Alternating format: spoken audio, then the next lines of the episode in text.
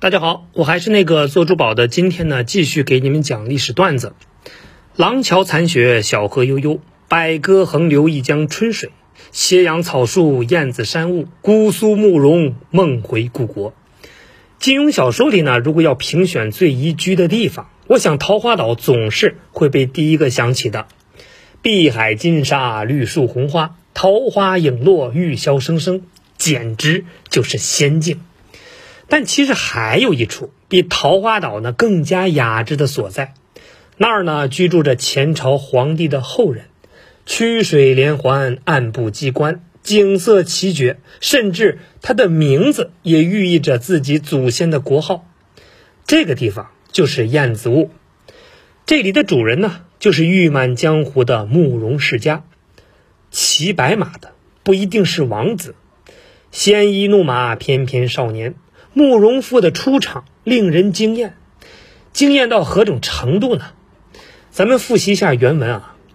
段誉顺着他目光看去，但见那人二十七八岁年纪，身穿淡黄青衫，腰悬长剑，飘然而来，面目俊美，潇洒娴雅。段誉一见之下，身上冷了半截，眼圈一红，险些便要流下泪来，心道。人道慕容公子是人中龙凤，果然名不虚传。王姑娘对他如此倾慕，也真难怪。唉，我一生一世命中是注定要受苦受难了。应该说，这个形象呢是极其完美的。用现在的标准，那是妥妥的高富帅。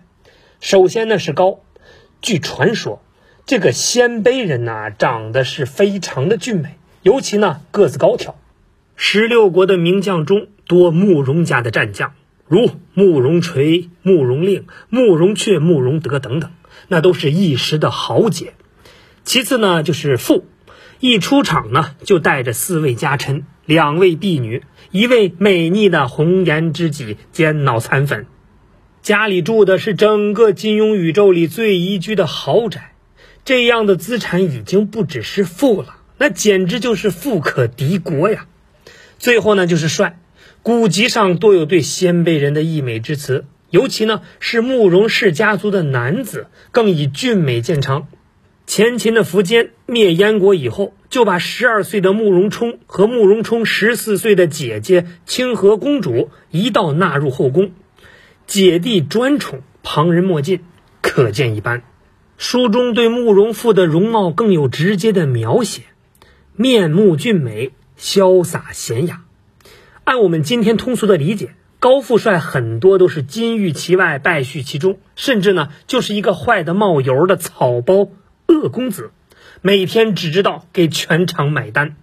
但是慕容复出场就打破了这种刻板印象，初次亮相，面对人见人怕的乔峰的降龙十八掌，慕容复没有表现出任何慌张。一招斗转星移，稳稳接下，赢得了乔峰的敬佩。两个人是把酒言欢，惺惺相惜。又是高富帅，又胸怀天下，武功看起来又高，家臣和侍女也都敬仰。那江湖中还流传着他的传说，这简直就是人生的赢家呀！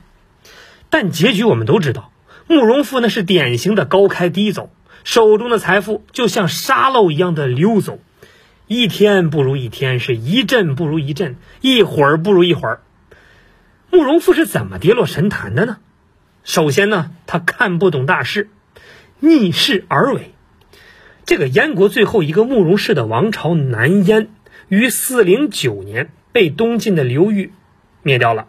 到了小说《天龙八部》，它的历史背景呢，已经过了将近七百年。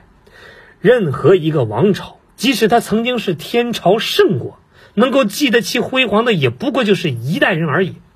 随着前朝旧民的更替，最多呢也就是七八十年，那再多的恩惠也会随风消逝。怎么还会有人怀念七百年前的朝代？更何况慕容氏建国的时候是战乱横生，慕容家族本身就是外来民族，其统治不太可能让北宋时代的汉人认同。根本就达不到王师北定中原日那种群众基础。慕容复所处的时代大势呢，是北宋还能维持统治，虽然外有辽金这种强敌，内部呢又腐败滋生，但远没有到百姓揭竿而起的地步。政府呢也在正常运转。那在这样的环境下，如果竖起一面反旗，其难度大的是难以想象。无论是秦皇汉高祖，还是唐宗宋祖，都是在乱世中夺得政权。那慕容复的能力与这些开国皇帝比，本身就差得太远，还打算选择在和平时代举事，只能说是看不清局势。那么慕容复的复国梦想就真的没有办法完成吗？非也非也。金庸自序里就说过，本书故事发生于北宋哲宗元佑绍圣年间，也就是公元一零九四年前后。所以，如果慕容复能再等三十多年，也就是六十多岁的时候，一一二五年金国灭北宋，那慕容氏还是有机会在山东发起一支义军，创建一番事业。如果再考虑慕容复的年龄，只要保有财富，那他的后人依然可以完成这个宏愿。作为《天龙八部》里少数以皇位为目标的人物，他的武功、视野、心胸反倒是平平无奇。拿武功为例子，慕容复的武学才能确实有限，即使是他的脑残粉王语嫣，也在不知道其身份的时候一语道破天机，点中了瓶颈。你的武学所知虽薄，但及不上我的一半。我初见你刀法繁多，倒也佩服。但看到五十招以后，觉得也不过如此。说你一句黔驴技穷，似乎刻薄，但总而言之，你所知远不如我。王语嫣的话，实际上就是对慕容复的一个总结。他的所学浮于表面，面对远远不如他的一般对手时，就会显得百花缭乱，貌似高手；一旦遭遇强敌，以死相搏，瞬间呢就会露出马脚。凭心论。慕容复的武功并不算差，甚至呢比书中大部分人都要强，但为什么会给人留下武功稀松平常的强烈印象呢？首先就是那句广告语：“北乔峰，南慕容。”书中呢曾这样说道。不料王语嫣一言未发，对乔峰这手奇功宛如视而不见。原来他正自出神，这位乔帮主武功如此了得，我表哥能跟他齐名。江湖上有道是。北乔峰，南慕容。可是，再比如，段誉说过：“慕容公子，你既和我大哥齐名，该当和我大哥一对一的比拼一番才是。怎么要人相助，方能苦苦撑持？就算勉强打个平手，岂不是已然一休天下？”但是呢，我们都知道，南慕容确实远逊于北乔峰。不要说乔峰，就是鸠摩智、丁春秋，也是慕容复比不过的。然而慕容复自己呢，却把这句根本就是错的顺口溜当了真，处处把自己跟乔峰等同起来，真的认为自己就是和乔峰齐名的大英雄。尤其呢是在一开始乔峰并不了解自己的时候，两个人是把酒言欢，慕容复心里一定认为自己和乔峰是实力对等的。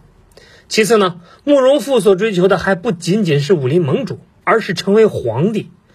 这么高的目标之下，必然面临激烈的竞争。他所遇到的敌人，不管是乔峰、段誉、虚竹三兄弟，还是鸠摩智、丁春秋、段延庆，或呢还有无与伦比的天赋，或者是际遇，或者是把习武当做毕生的追求，简单说都是狠人。和他们比，慕容复的武功自然就是稀松平常。最后呢，慕容复一心二用，书中又提到，他为了复国大业不断操劳。已经荒废了武功。前边说了，他在军国大事上连大体形势都看不清，不知道能操劳出个什么计划。最终呢，也没有看到任何可行的举措。但是在武功上却真的是不进反退，用自己的兼职去挑战一群又有天赋又努力的怪物，自然是云泥立判。其实又何止是武功啊？不论是政治、军事、经济、社会学，慕容复先生都是杂而不精。每样都懂一点儿，每样呢又都和顶尖人物差距很大。如果是追求做一个中层管理者，那么这很好啊。那如果目标是一个首富，那自然轮不到他。所以呢，有追求是件好事儿，但前提是得在自己够得着的能力范围之内。慕容复要想复国成功啊，最重要的一环就是要有人。他手下的四大家臣中的老大邓百川就曾经说过。我大燕复国，图谋了数百年，始终是镜花水月，难以成功。归根结底，毕竟是在于少了有力的强援。邓百川这话没说错。看完整个《天龙八部》，我们就会发现，慕容复没有结交到哪怕一个愿意帮他的朋友，始终跟在他身边的，到后来还几乎全被他赶走了。不是慕容复不懂日后谋干大事，只抽人少不嫌人多这个道理。每当遇到仰慕他的人，或者他觉得可以用的人，他都会客客气气、彬彬有礼。可这就奇怪了。明明知道自己最缺的是人，平时呢也很注意拉拢人心，可为什么就是聚不到人呢？因为他一旦遇到身份能力强于自己、影响到自己人中龙凤形象的人，比如乔峰、虚竹，他就很容易抓狂，莫名其妙的就站到别人的对面，因为他不能允许别人超越他，甚至呢是在任何方面，这就是典型的心胸狭隘。要知道啊。一个人的精力有限，要成大事就必然要借助其他人的力量，而社会的力量往往遵循着二八甚至是一九法则，资源集中在一个数量不多但是头部的圈子里，他们呢或是具有超人一等的能力，或者呢有着独特的背景，总之都是各行各业的强者，而慕容复恰恰就最看不上这个类型的人，因为这些强者每一个都在刺激他的神经。一旦有机会，比如呢，在少室山，他马上第一个站出来就反对乔峰三兄弟。而此时，慕容复每天念叨的复国大业早被他扔到了九霄云外。与此相反，那些在历史中真正建功立业的王者，无一不是爱财如命。刘邦对萧何、韩信、张良的信任，曹操对关羽过关斩将的纵容，都成为千古美谈。其实，无论是萧何、韩信还是张良，在自己擅长的领域都远远强于刘邦，但最终成就大事的依旧是汉高祖。如果这些成功的古代君主看到慕容复如此对待能人，估计会从棺材里笑出声吧。因此呢，凡是对慕容复有用的人，他一个都没有结交到，不但没结交到，还通通站到他的反面。更不幸的是，这几个人呢，就是最强大的人。形势如此，是焉能不败？在慕容复的孜孜不倦的努力下，历代慕容家族积累下的财富在他手里是大幅缩水，家臣们也纷纷离开，恢复大燕的弘治终成一场空。究其原因，无非是慕容复想做的和能做的两者不匹配，南辕北辙，越努力呢，离目标是越远，事倍功半，空劳心血。说到底呢，慕容复还是一个可怜人。为了一个虚无缥缈的目标，委曲求全，牺牲了一切人生乐趣，一生一世都在努力实现一个别人强加给他的梦想。西夏公主征婚的时候问候选者：“公子生平在什么地方最是快乐逍遥呢？”